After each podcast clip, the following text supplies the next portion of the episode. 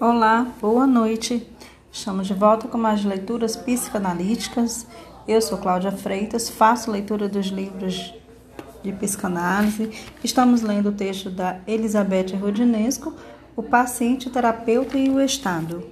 Estamos agora lendo o quarto capítulo, onde ele tem o tema Miragens da Perícia. Quem quiser acompanhar comigo, ele encontra-se a partir da página 50. Começa a leitura. Desde que se separou da psicanálise sobre a influência de uma concepção comportamental da condição humana e desde que a última versão do DSM tornou-se a única referência científica para a classificação das doenças mentais e dos distúrbios psíquicos, a psiquiatria renunciou a qualquer forma de missão salvadora para se colocar a serviço dos laboratórios farmacêuticos e da ditadura da perícia técnica. Como consequência, todas as políticas de saúde mental dos Estados democráticos e da França em particular estão submetidas ao imperativo, ao mesmo tempo biológico e de segurança. Elas têm por objetivo perseguir a anomalia psíquica como se rastreia uma doença orgânica e, por exemplo, tratar a criança rebelde à escolaridade como doente hiperativo. Aqui se daria ritalina, por nada saber sobre as causas reais, econômicas psíquicas ou sociais de seu mal-estar. Em nome desse, desse cientificismo poliacilesco, essas políticas buscam avaliar o distúrbio mental na escola e o sofrimento psíquico na sociedade a golpes de perícias e tratamentos, em geral ineficazes, da mesma forma que se previnem as doenças cardiovasculares com regimes alimentares e medicações adequadas. Não apenas as crianças não terão mais o direito amanhã de ser insuportáveis, rebeldes ou contestadoras, como para aplacar sua insolência em relação a alguns professores cuja origem deveríamos saber, apesar de tudo, não está nos neurônios, daqui a pouco se verão obrigadas, como aliás os professores, a preencher um questionário sobre o comportamento mental de seus pais. São alcoólicos? Loucos? suicidas ou simplesmente perturbados? São psiquicamente saudáveis? Brigam? Tomam psicotrópicos? Há na família antecedentes, etc. Ora, ao se entregar a esse gênero de rastreamento, esquece-se que no domínio do psiquismo, o imperativo na norma e da patologia não é a mesma natureza que o rege o corpo orgânico. E ainda que um dia se verificasse semelhante, esquece-se que aprender a curar é aprender, como dizia George Cunningham. A conhecer a contradição entre a esperança de um dia e o fracasso do fim sem perder a esperança. Inscrita no movimento de uma globalização econômica que transforma os homens em objetos de negociação, nossa sociedade, que qualifiquei como depressiva, corre grande risco de obedecer a essas injunções de vigilância e segurança coletiva, pois tudo se passa como ela só se interessasse pelo indivíduo para contabilizar seus sucessos e pelo sucesso doente para vê-lo como vítima de um charlatanismo cujo desdobramento é suscitado por ela própria em função de não mais acreditar nem nas virtudes, nem na liberdade, nem no progresso da medicina científica. Assim, ela busca com obstinação cada vez maior cifrar o déficit em função de uma norma e mensurar a deficiência ou trauma a fim de evitar interrogar-se sobre a sua origem. Por conseguinte, assistimos, nos Estados democráticos, a uma espécie de involução do racionalismo iluminista que leva os próprios sujeitos a desejar a sua própria escravidão. Com isso, a psicanálise é violentamente assolada pelas neurociências, pelo comportamentalismo, que são os dois pilares desse sombrio higienismo das almas mediante o qual o indivíduo arrisca-se sempre a abdicar de sua liberdade para se moldar segundo um modelo de submissão coletiva. A psicanálise é atacada no mundo inteiro, e pelos próprios psicanalistas, às vezes cúmplices de uma resistência inconsciente à sua própria disciplina, porque representam uma das formas mais modernas de resistência, não apenas aos saberes ocultos, mas à prática da perícia técnica, como controle e da avaliação posta em ação dos, pelo saber dominante. Predizer, avaliar, calcular, periciar, validar, contar, medir, que significam todas essas palavras em se tratando do sofrimento psíquico e das terapias supostamente capazes de curá-lo, ou ainda da disciplina capaz de realizar a sua descrição? Para compreender de fato como se passou em três décadas de uma abordagem estrutural do sujeito que levava em conta seus afetos, seu vivido existencial, a decifração de sua vida inconsciente ou de seu meio ambiente, para o esquadrinhamento ateórico de seus comportamentos, convém primeiro saber que os procedimentos de avaliação do psiquismo nasceram pós 1970 de uma vontade dos responsáveis pelas políticas de saúde pública de reduzir de forma drástica o custo dos tratamentos de toda forma de patologia. Em medicina, em psiquiatria, em psicologia e em psicoterapia. Daí a célebre e estarrecedora forma lançada no outro lado do Atlântico pelos fanáticos da avaliação. A medicina de qualidade é a medicina mais barata possível. Com o aumento da expectativa da vida no Ocidente, com a ampliação do grande mal-estar na civilização, de certo, a avaliação do uso correto dos tratamentos é uma necessidade absoluta. Mas como se dá que quanto mais se procure reduzir os custos, mais se desenvolve em escala planetária as terapias mágicas, as medicinas paralelas, as autoterapias delirantes, as cápsulas milagrosas, em suma, esse fantástico mercado de ilusão terapêutica, acerca do qual o mínimo que se pode dizer é que, se por um lado responde a uma economia do gozo, da despesa, da pulsão e do extravasamento, ao mesmo tempo avilta todas as regras da racionalidade terapêutica. Como não ver que essa medicina, apesar de seus desempenhos científicos e seu indiscutível poder curativo, não traz respostas às angústias do sujeito? E que quanto mais ela trata da doença, reduzindo os custos por meio de incontáveis avaliações, mais estimula a miséria psíquica e a desigualdade de condições? A partir de 1921, 1991, a avaliação tornou-se obrigatória na França em todas as disciplinas médicas.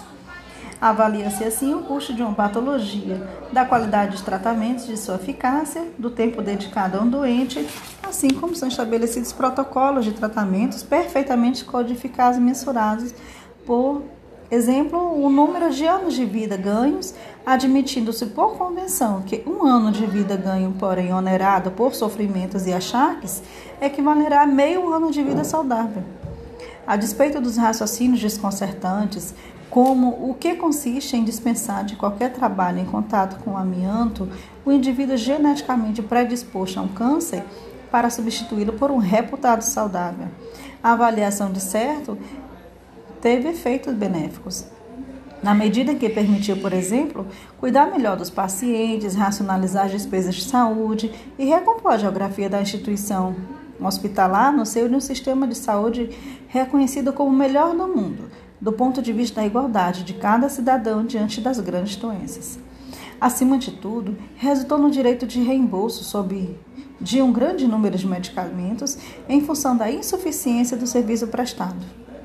Sobretudo de substâncias de alta diluição produzidas pelos laboratórios homeopáticos.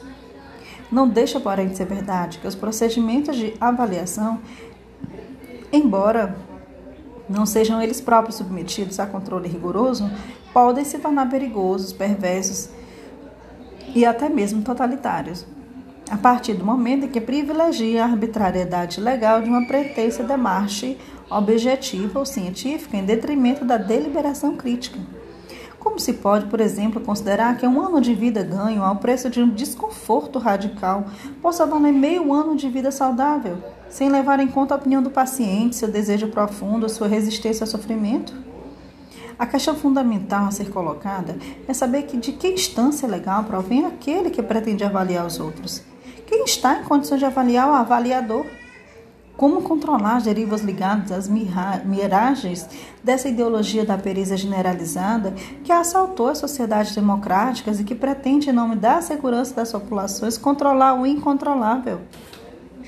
Na área da psiquiatria e da psicologia, a ideologia da avaliação levou a um verdadeiro desastre, tanto no plano clínico como no ponto de vista do ensino das próprias disciplinas.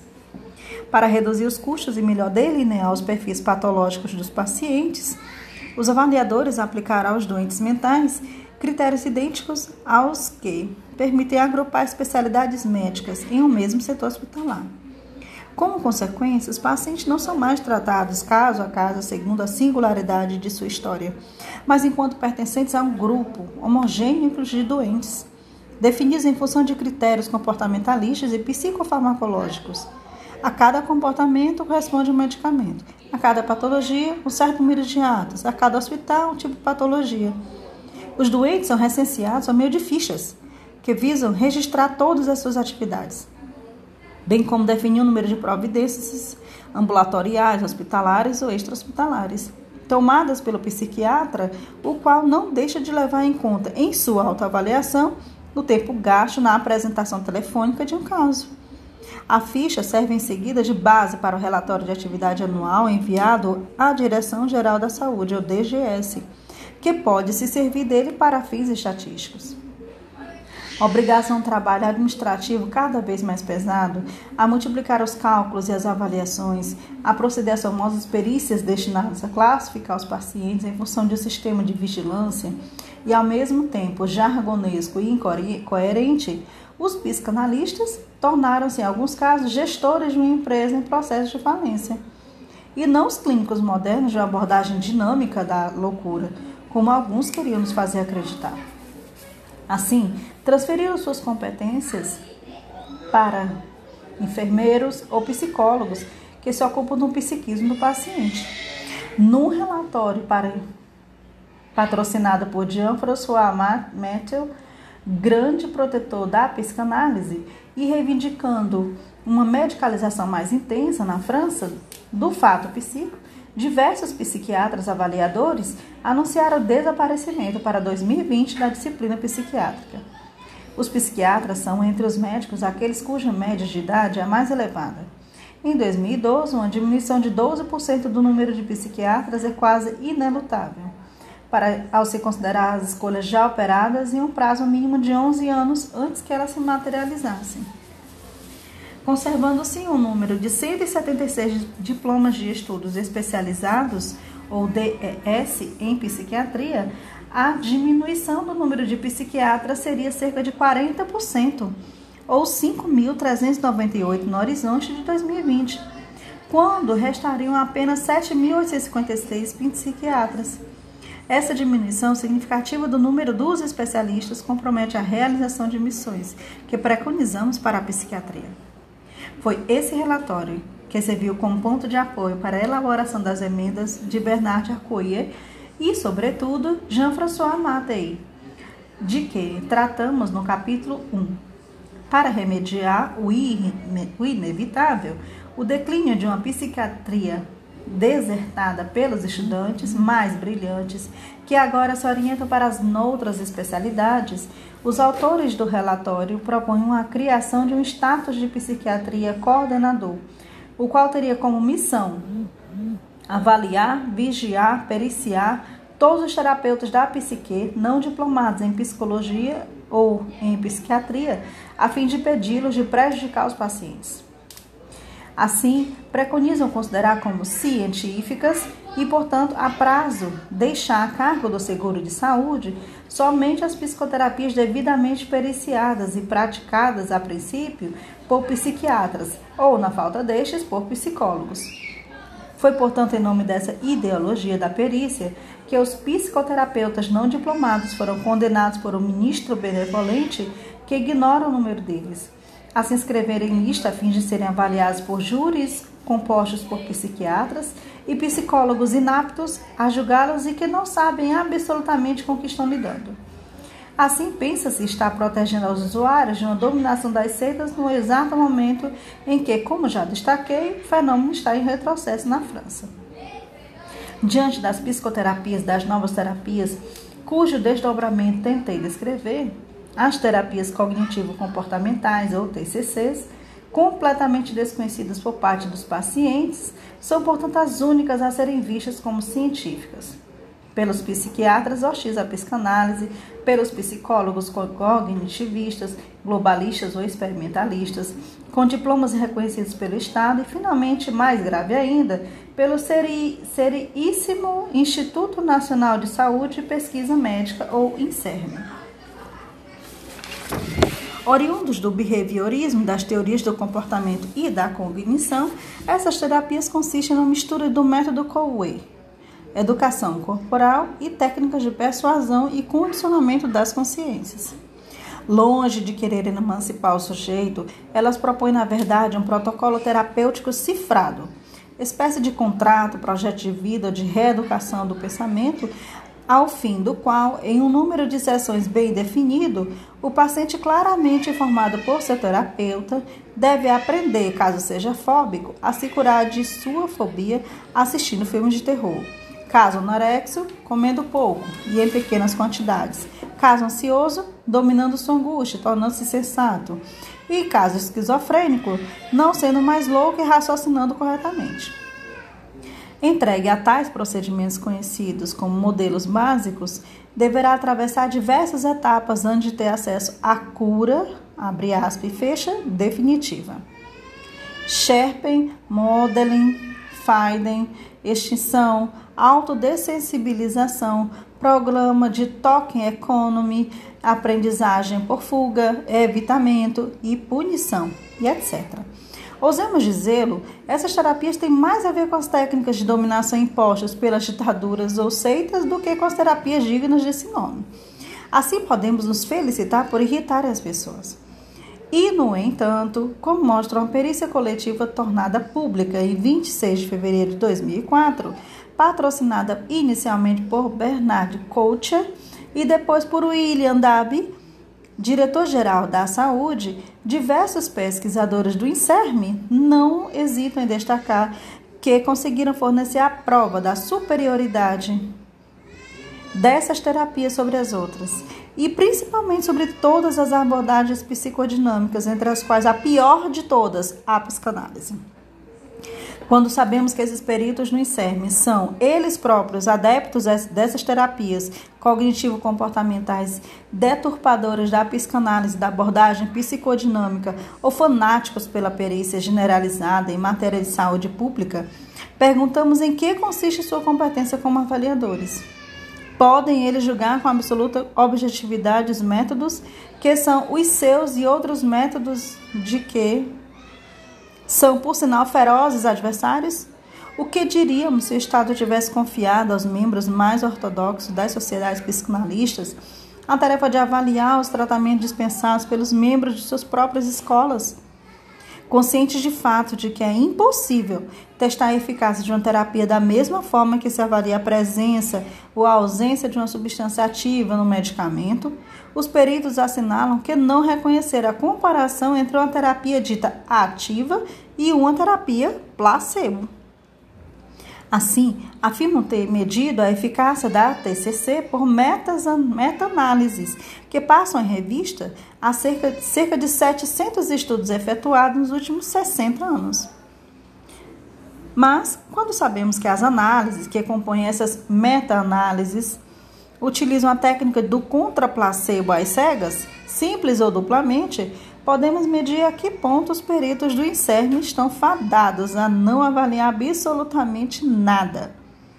Com efeito, todas as perícias que pretendem comparar uma terapia eficaz com uma terapia placebo instalam protocolos dos quais o mínimo que se pode dizer é que são totalmente ridículos.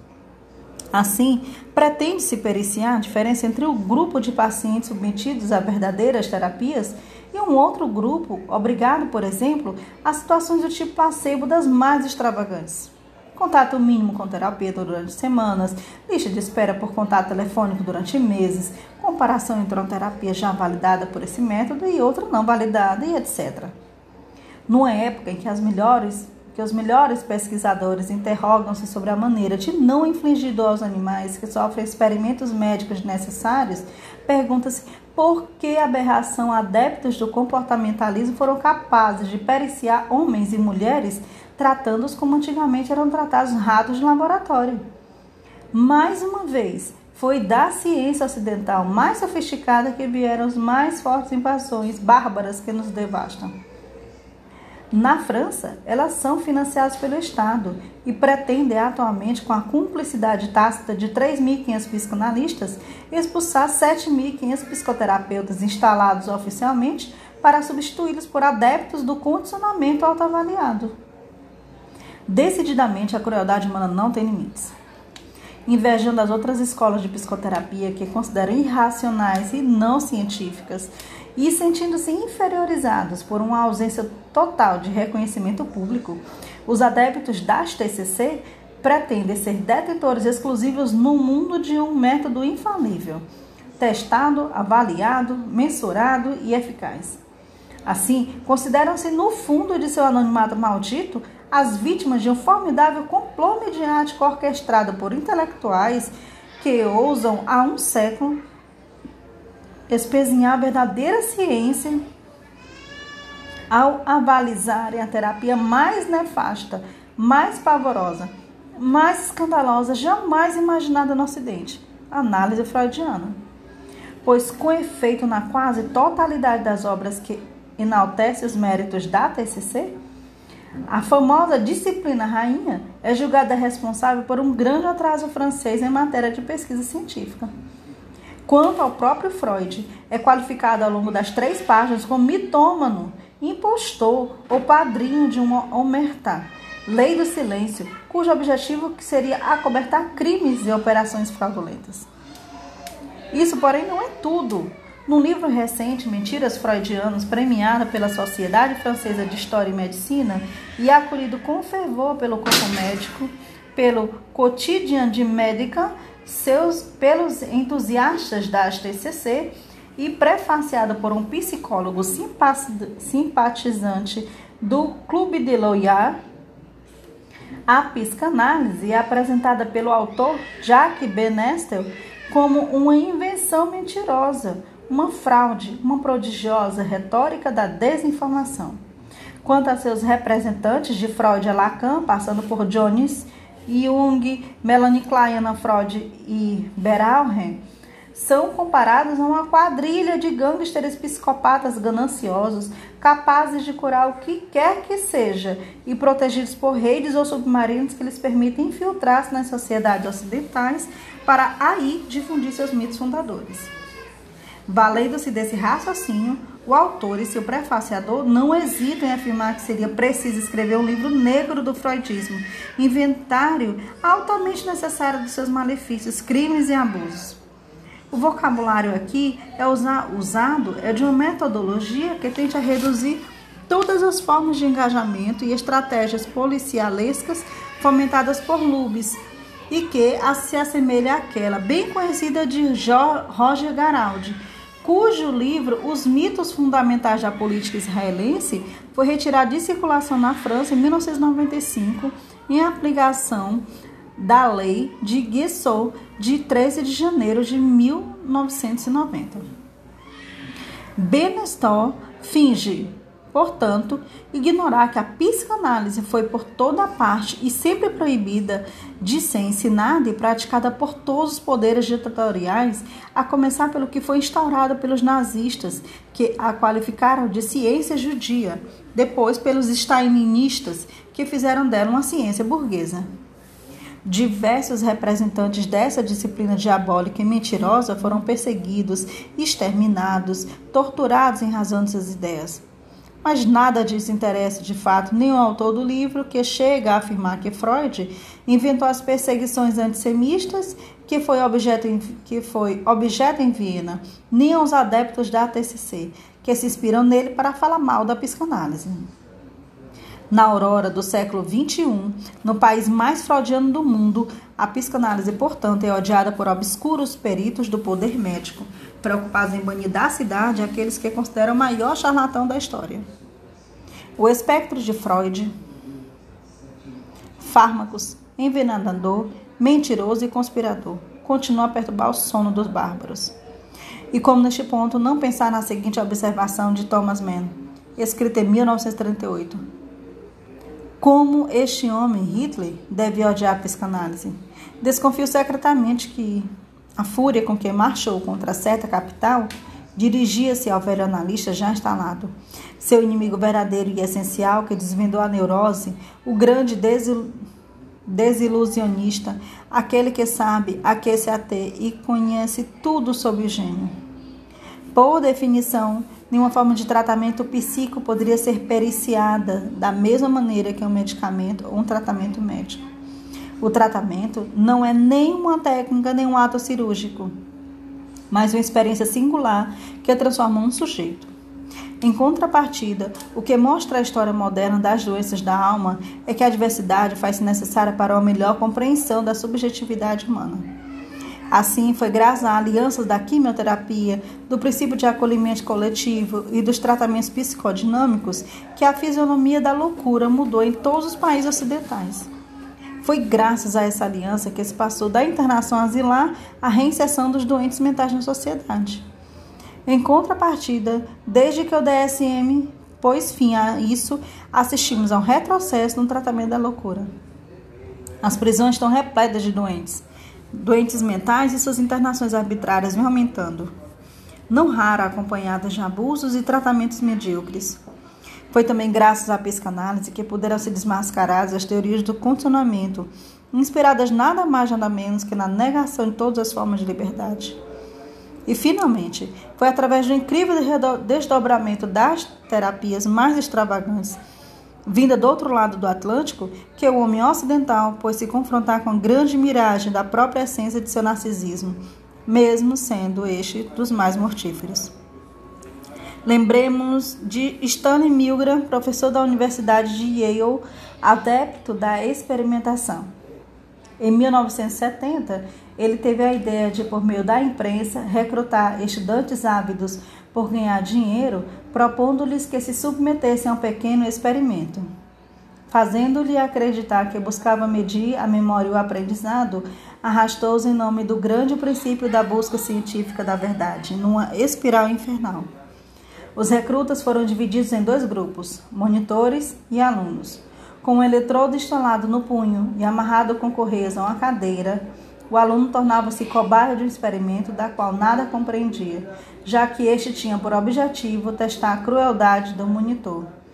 Instalado diante de um painel horizontal com 30 alavancas capazes de produzir choques elétricos graduados, podendo chegar a causar morte, esse último devia aplicar uma punição ao aluno ao menor erro cometido na memorização de uma palavra. Ao encarnar a autoridade científica, Milgram, o experimentador, constatou que ao longo do experimento, 60% dos monitores eram capazes de infligir golpes mortais em suas vítimas. Naturalmente, eles ignoravam que sua vítima era um ator simulando a dor. Esse experimento, Milgram concluiu que, se numerosos indivíduos podem cometer tais atos, é porque se identificam com o experimentador o qual encarna um poder simbólico sem limites em virtude até de sua posição de chefe ou líder. No entanto, esse experimento acaba não demonstrando nada mais que a vacuidade de qualquer procedimento de perícia sobre o comportamento humano. Em contrapartida, fornece a prova de que o gozo do experimentador é sem limites e que este não é alheio, mas em seu fórum íntimo aos desejos perversos que pretende suscitar em seus recrutas. Mentiroso, perpetrador de abusos, enganador, inventor de truques. O experimentador vê os sujeitos como meros objetos fetiches. Quanto ao monitor manipulado, nada prova em outro contexto que fosse necessariamente um torturador. Nosso mundo, povoado de avaliadores incompetentes, é contudo fascinado pelas miragens da perícia generalizada. Tudo se passa como se a proliferação dos relatórios, das compilações e das meta-análises nos autorizasse a tampar os ouvidos diante das verdadeiras demandas da sociedade civil. Há nisso um terrível abuso de poder. A ideologia da perícia estendeu-se a todos os domínios da ciência humana e, sobretudo, na universidade, onde faz estragos principalmente quando se trata da nomeação dos professores de psicologia, e, portanto, da formação dos psicólogos, sendo dois textos clínicos entre os quais são recrutados os futuros psicanalistas. Assim, desde 1990, a Direção de Pesquisa do Ministério da Educação Nacional implantou um protocolo de avaliação sistemática das equipes de acolhimento dos cursos de doutorado. Na República Laica, não basta mais, para ter autoridade, ser um professor com diploma oficial do mais alto nível e ter publicado trabalhos reconhecidos no mundo inteiro. É preciso também concordar com as avaliações realizadas por peritos que no mais das vezes não possuem nem a mesma notoriedade, nem o mesmo talento, nem a mesma competência daqueles por eles julgados. Para compreender o fato do funcionamento dessa máquina de periciar, que pretende controlar cientificamente a transmissão do saber, recorrerei, uma vez não é sempre, à minha própria experiência. Em 1998, ao ser convidada para integrar o conselho de redação da revista Evolução Psiquiátrica, aceitei com entusiasmo, ainda mais que tinha ali vários amigos e fora a primeira há 20 anos a escrever sua história. Ignorava então que os membros do comitê de redação dessa revista tinham aderido ao sistema em vigor do seio da 14ª Sessão de Psicologia do Conselho Nacional da Universidade, ou CNU o qual consiste para a qualificação de professores em aplicar certos procedimentos ditos científicos de avaliação. A aplicação desse sistema leva a uma seleção, a título de competência, não das obras, não dos livros, não dos artigos publicados em excelentes revistas ou editoras respeitáveis, mas colaborações publicadas em revistas ditas indexadas e, portanto, listadas em um banco de dados que garante a sua validade em virtude da adoção de um princípio de leitura anônima. A cientificidade desses textos é medida pelo número de citações de que são objetos em outros textos relacionados segundo o mesmo princípio. Assim, determina-se o fator de impacto, ou infect factor, de um artigo. Quanto mais o autor é citado por outros autores, mais tem chances, acredita-se, de abocanhar o prêmio Nobel. Sob condição, todavia, de que obedeça a regra imposta de jamais citar em, seu, em bibliografia textos datados de mais de quatro anos.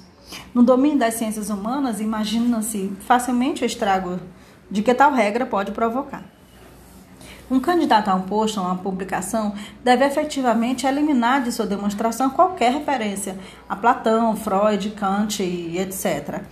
Graças à luta travada por Pierre Fedida e Roland Gori no seio do CNU, essa regra de impact factor não é aplicada nas outras revistas de ciências humanas indexadas para a nomeação dos candidatos e, portanto, submetidos ao procedimento da perícia.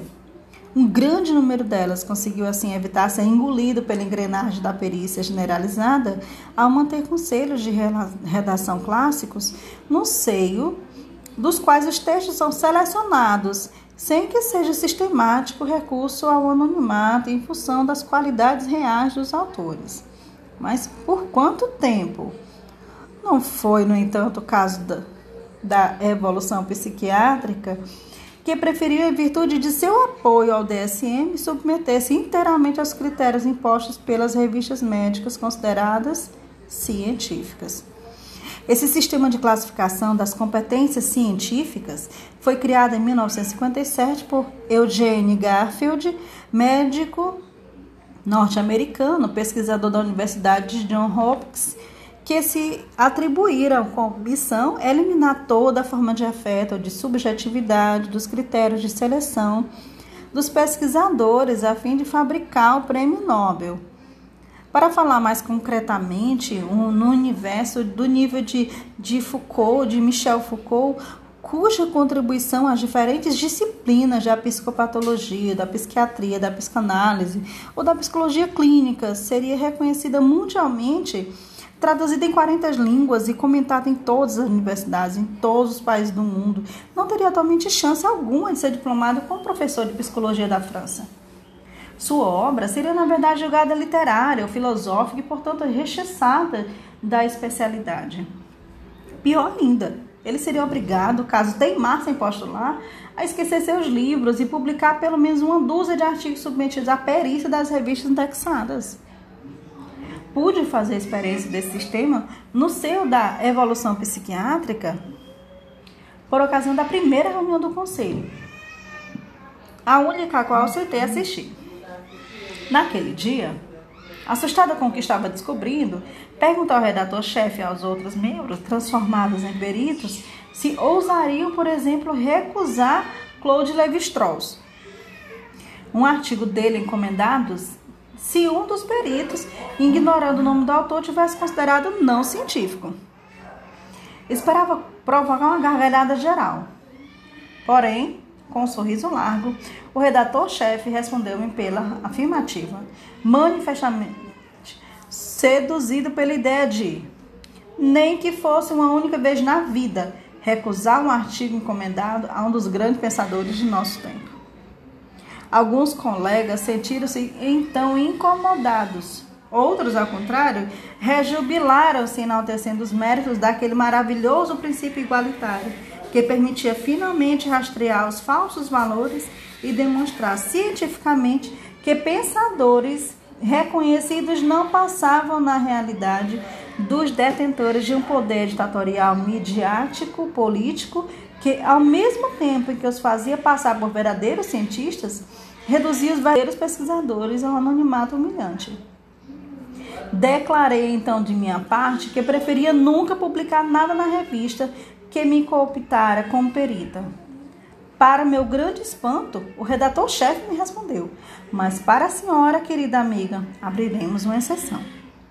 Começou então uma discussão entre todos os membros do comitê e cada um admitiu que aquelas avaliações sobre o anonimato eram um mero fingimento, na medida que os leitores designados como peritos não raram eram eles próprios membros do comitê da evolução psiquiátrica e que avaliavam de fato os textos escritos, ora por outros membros, ora por pessoas próximas. Tinham, portanto, o hábito de identificar o autor com a ajuda de dois critérios: o estilo, que é o verdadeiro estigma de uma personalidade, e o modo de redação das citações de rodapé. Cada autor, de fato, tem a sua, distinto da dos outros. Intrigadíssima, perguntei então aos membros dessa prestigiosa revista por que tinham adotado procedimentos tão rígidos, já que não paravam de infringi-lo. Mas, ao final de contas, disse eu, quem tem o direito de ser autorizado a decidir pela validade de um texto e quais são os critérios selecionados? Quem está habilitado a decidir por uma exceção e qual o status de um autor que se beneficia dessa exceção? Não recebi resposta. Entretanto, o redator-chefe declarou-me ser fundamentalista nesse tipo de procedimento igualitário e científico.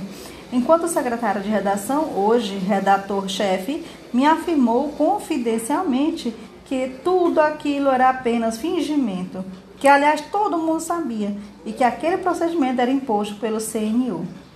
Como revista indexada de ciências sociais, a evolução psiquiátrica era assim obrigada a se submeter à cientificidade imposta pelas mais altas instâncias da escola republicana. Na sequência dessa conversa, atribuíram-me a tarefa de avaliar um texto que chegara pelo correio intitulado Enfraquecimento das funções do pai e suplências de autofundação da psicose. O crime de Luiz Althusser tratava-se de uma espécie de pastiche, pastiche da obra de Pierre Legendre, escrita em Pantagônio lacaniano, em suma um trecho antológico digno de uma peça de Molière. Revista corrigida por Souca e Bricmont. Entre outras tolices, o autor explicava que Althusser passara sua vida mascarando seu mal-estar profundo e que apenas o método causuístico permitia aprender tal história. Na realidade, estavam me mandando avaliar um texto cuja publicação poderia ter sido vetada numa simples leitura sem que fosse necessária a menor perícia. Por que então fazer com que eu perdesse tempo? Só mais tarde compreendi. No sistema da perícia generalizada, as revistas indexadas devem fornecer a prova de que recusam anualmente o número suficiente de textos para verem progredir seu famoso Impact Factor. Logo me confrontei por minha vez como Big Brother da perícia, quando o diretor do serviço literário da evolução psiquiatra, outro ardoroso defensor da cientificidade do trabalho intelectual, decidiu preparar um número especial da revista sobre Lacan, por ocasião do centenário de seu nascimento. Dirigiu-me a encomenda de um artigo por conta dos meus títulos universitários.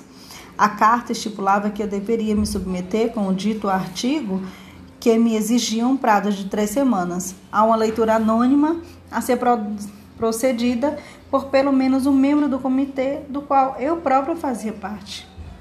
De certo modo, estavam me propondo redigir um artigo que talvez acabassem decidindo não publicar, caso não fosse reconhecido como cientificamente correto. Quem estaria habilitado no seio do comitê a avaliar meu artigo? Era esta a verdadeira pergunta, a qual ninguém soube responder. Uma vez que admitiam que todos os membros do comitê eram capazes de reconhecer o autor de um texto com a ajuda de dois critérios evocados acima, decidiram finalmente mandar meu texto futuro ser avaliado por um período externo à revista. Mas por quem? Repliquei. Todos os especialistas atuais do meio lacaniano se conhecem entre si e todos têm interpretações divergentes e altamente polêmicas da obra do mestre. Todos reconheceriam o meu estilo como eu reconheceria o deles, caso fosse encarregada por um movimento de equilíbrio de ler por minha vez os textos que entregasse à revista para o número do centenário.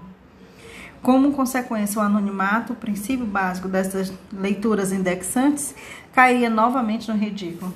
De nada serviriam minhas observações. E em junho de 2001, pedi demissão da comissão sem ter escrito um único artigo.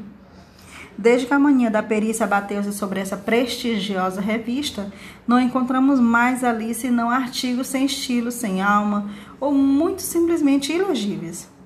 O conteúdo diminui a cada tiragem, e à medida que as disciplinas da psique desaparecem pelo funil de um discurso com aparato de segurança, aferrolhado, acorrentado, os editoriais transformaram-se em autoglorificações dignas de homilias da Academia de Ciências da antiga União Soviética. Como comprova o mais recente, com o número de assinantes em expansão e a venda impulsionada por sua postura, a evolução psiquiátrica aumentou consideravelmente sua visibilidade e sua difusão. Atesta isso a progressão do seu impact factor, que acaba de ganhar vários pontos, etc. Para compreender direito os estragos provocados por essa ideologia da perícia, convém relatar brevemente o que foram as diferentes etapas da profissionalização dos psicólogos e da implantação do ensino da psicanálise na universidade pela via da psicologia clínica. Durante o Entre Guerras, a psicologia deixou de ser uma simples disciplina universitária, encurralada entre a filosofia de um lado, do qual dependia do plano teórico, e a medicina do outro, que lhe emprestava determinadas técnicas. Em 1920, foi efetivamente reconhecida como uma disciplina terapêutica habilitada a formar clínicos. Henri Pierron criou então o Instituto de Psicologia, que compreendia diversas seções: psicologia do trabalho, psicologia e pedagogia da criança, psicologia clínica e patológica e psicologia experimental. Com diplomas reconhecidos pelo Estado, os psicólogos tiveram como tarefa essencial servir como auxiliares da profissão psiquiatra, a fim de permitir à instituição escolar separar as crianças consideradas anormais, da alçada da medicina, idiotas, débeis, deficientes, enfermas, motocerebrais e etc., das crianças retardadas e suscetíveis a serem reeducadas. Em 1947, Daniel Lagache foi encarregado pelo Ministério da Educação Nacional da implantação de uma licença de psicologia de cunho profissional e inteiramente independente de qualquer curso filosófico. Daí a criação de novos ramos da psicologia: psicopatologia clínica, psicopatologia geral, psicofisiologia normal ou patológica, e etc. Empenhado em implementar uma política de unidade da psicologia, Daniel Lagache foi também, como psicanalista, membro da SSP, depois fundador da Sociedade Francesa de Psicanálise, ou SFP. O primeiro a introduzir o ensino universitário da psicanálise no âmbito em que não da psiquiatria. Nesse contexto, a disciplina freudiana não escapava à influência do poder médico, senão para cair sob a dominação de um saber que não era o seu, e cuja unidade permanecia fictícia. Pois, embora viesse a alimentar os princípios de uma psicologia clínica centrada nas condutas e nos comportamentos e inscrita na tradição de Pierre Janet, nem por isso ela deixava de ficar encaixotada entre os diversos ramos da psicologia. Ela própria, dividida em uma orientação experimental, uma uma outra mais social e uma terceira nitidamente fisiológica, neurológica ou biológica. Durante longos anos, os psicólogos não conseguiram assumir status legal que lhe permitisse praticar, fosse a psicanálise, quando eram devidamente formados para isso, fossem psicoterapeutas inspirados pela psicologia clínica, reservados aos psiquiatras. E quando transgrediam a proibição, eram perseguidos pelo Conselho da Ordem por exercício ilegal da medicina. Assim, tiveram que enfrentar eles também, por parte de seus primos médicos, a acusação de charlatanismo que agora pesa sobre seus irmãos semelhantes, os psicoterapeutas não diplomados. Depois de anos de luta, os psicólogos acabaram obtendo dos poderes públicos os status reivindicados a partir de julho de 1985, começaram, em virtude de diversas instalações, a se integrar às outras profissões de saúde, tornando-se assim, em detrimento dos psiquiatras, majoritários nas associações de psicanálise. Agrupados em poderosos sindicatos, os psicólogos elaboraram como os psicoterapeutas um número impressionante de textos deodontológicos, visando definir sua profissão, circunscrever suas atividades e excluir suas fileiras, os charlatães. À medida que aumentava a reivindicação profissional dos psicólogos, os psicanalistas desenvolviam sua própria política de implantação universitária. No primeiro tempo, entre 1947 e 1968, através de Daniel Lagache, Didi Onziot ou Juliette Favey Boutonnier, todos os três membros da Associação Psicanalítica da França, ou APF, passaram a utilizar o meio da psicologia clínica como vetor do desenvolvimento de suas associações no campo da universidade. Formados ou psicanalistas diplomados em psicologia, os estudantes eram então dirigidos para as escolas psicanalíticas às quais pertenciam seus professores. Cada escola possuía assim seu bastião universitário, composto durante muito tempo por uma maioria de psiquiatras, a SPP implantou-se mais nas faculdades de medicina, ao passo que a APF impunha seu poder nos departamentos de ciências humanas. Ambos os grupos filiados à IPA e hostis aos lacanianos transferiram assim suas querelas para o seio das instituições públicas que os acolhiam, entre as quais tornaram anexos das sociedades psicanalistas. Entretanto, depois de 1968, sob a influência de Jean Laplanche, depois de Pierre Fedida e finalmente de Roland Gori, Gorry, esse movimento se inverteu. Os psicanalistas instalados nas universidades tentaram então primordialmente escapar de suas respectivas instituições, julgadas esclerosadas ou dogmáticas. Às vezes, inclusive, renunciaram ao seu vínculo associativo, preferindo a liberdade universitária ao aquatelamento associativo. Instaurou-se assim uma sutil relação interna à disciplina freudiana entre as duas concepções de laicidade.